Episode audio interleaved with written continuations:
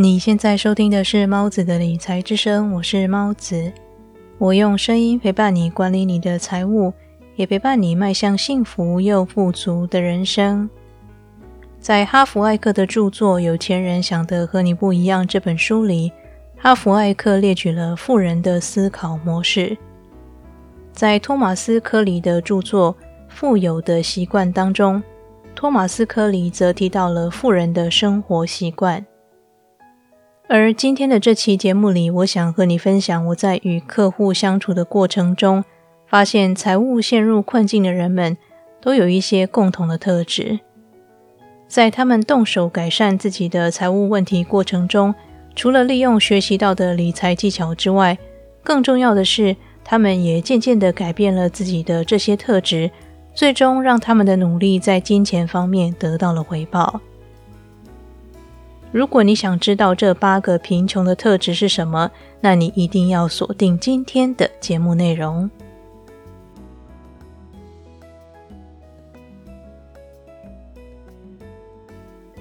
贫穷特质一：不甘愿。对于一个自律而且头脑清醒的人，债务是一种很好的杠杆；但是对于无法控制自己的人来说，债务就像沼泽一样，让他们越陷越深。等到发现想拔出脚来的时候，已经来不及了。其实，债务就是一个人利用信用预支自己未来收入的行为。所以借每一笔钱时，他都要清楚知道将来必须返还这笔钱。但是对一个贫穷的人来说，他对还钱这件事是相当不甘愿的。当他们发现自己深陷债务时，虽然觉得非常烦躁，却不想承认他们的财务已经出现问题。他们不愿意做任何事节流，也不想耗费精神开源。就任由问题越演越烈。贫穷特质二：不接受事实。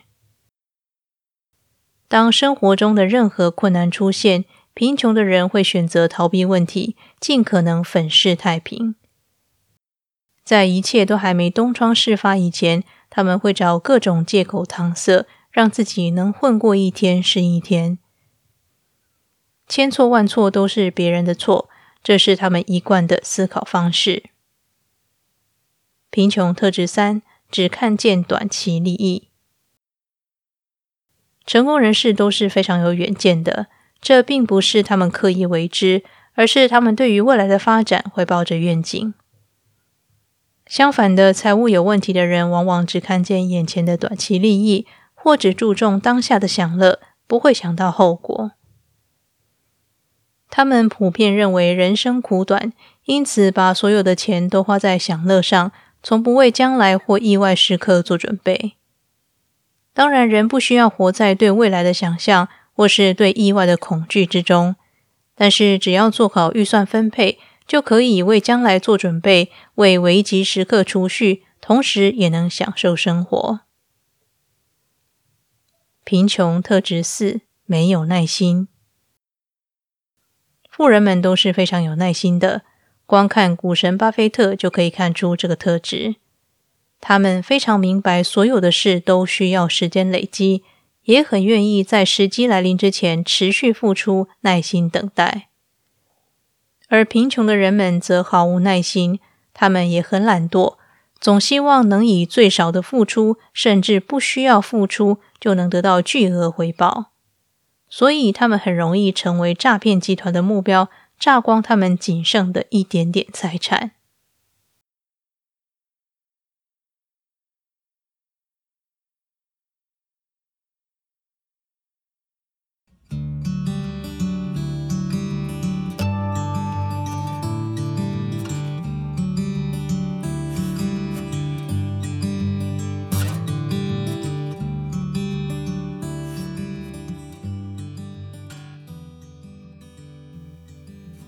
如果你是海外听众，并且想用有偿的方式赞助猫子的理财之声，可以订阅我的 Patreon。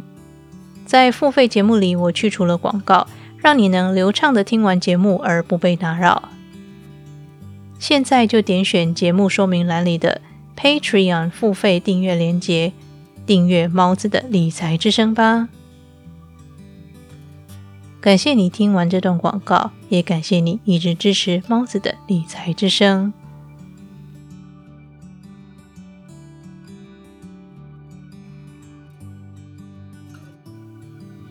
贫穷特质五：没有危机意识。许多深陷财务问题的人都是没有危机意识的人，他们往往在问题已经迎头撞上，而且一发不可收拾的时候，才后知后觉的发现事态好像已经超出他们能控制的范围。这也是为什么有些人一开始只有一些消费型债务，刷爆一张卡之后，申请了第二张信用卡，以债养债，到最后深陷债务危机的原因。不止对于金钱如此，这些人对于生活中也采取同样的态度。例如，身体出现了一点小毛病症状时，他们通常不以为意；等到有天倒地不起的时候，赶紧送医，却为时已晚。贫穷特质六：喜欢自我打击。财务有问题的人，在开始任何一个新计划以前，就已经预想负面的结果。他们常说：“我绝对做不好，反正到最后一定会失败，或是这种好事根本就不可能发生在我身上，等等类似的话语。”还记得我在早期的节目里分享过红蓝教授对于脑科学的研究吗？他说：“大脑产生观念，观念引导行为，行为产生结果。”结果又回过头来影响大脑，因此一个人怎么想，就造就了他有怎样的人生。想要让自己成为金钱富足的人，首先必须成为一个能贡献价值的人。而一直自我打击的人，只会变得意志消沉，无法带给周遭的人价值，自然也不会获得更多的财富。贫穷特质七。自认什么都懂，你一定有遇过以下这种人：你想跟他分享某件事，你话都还没说完，他马上抢你的话，接着说：“哦，这个我知道，我知道，我有听过。”他们认为自己什么都知道，但是事实上，他们什么都不知道。一个智者懂得保持沉默，给他人分享的机会。因为他明白自己并不知晓这个世间所有的事。我曾经听比尔盖茨分享过，有些书阐述的道理，其实他都已经知道了，但是他仍然选择阅读那本书。原因是他想知道作者会如何讲述这件事，会用什么角度分享他的观点。在一个人真正实践他所得到的知识以前。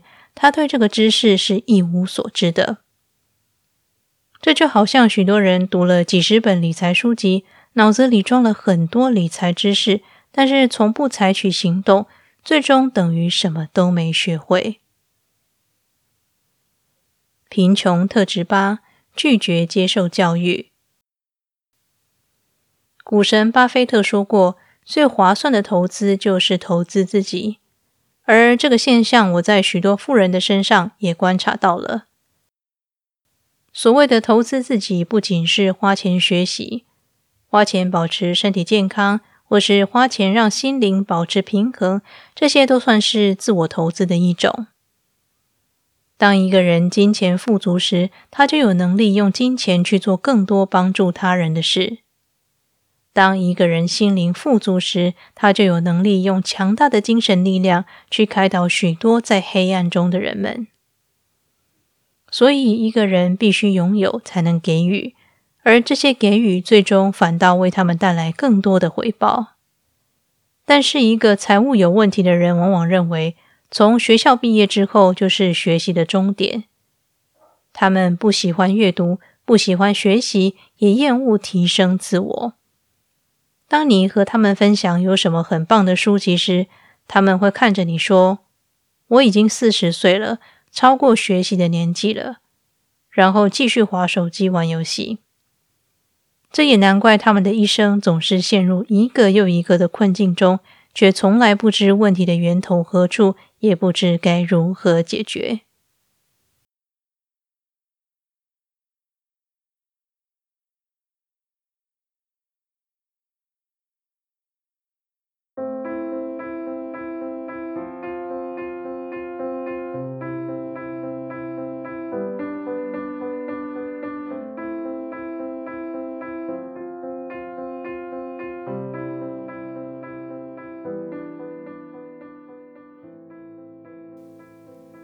今天的理财练习题是：对自己诚实，观察自己是否具有上述的任何一个贫穷特质呢？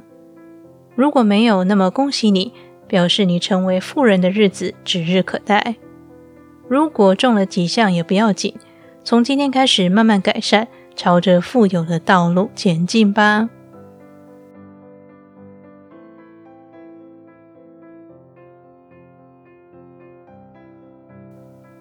今天和你分享的是八个贫穷的特质。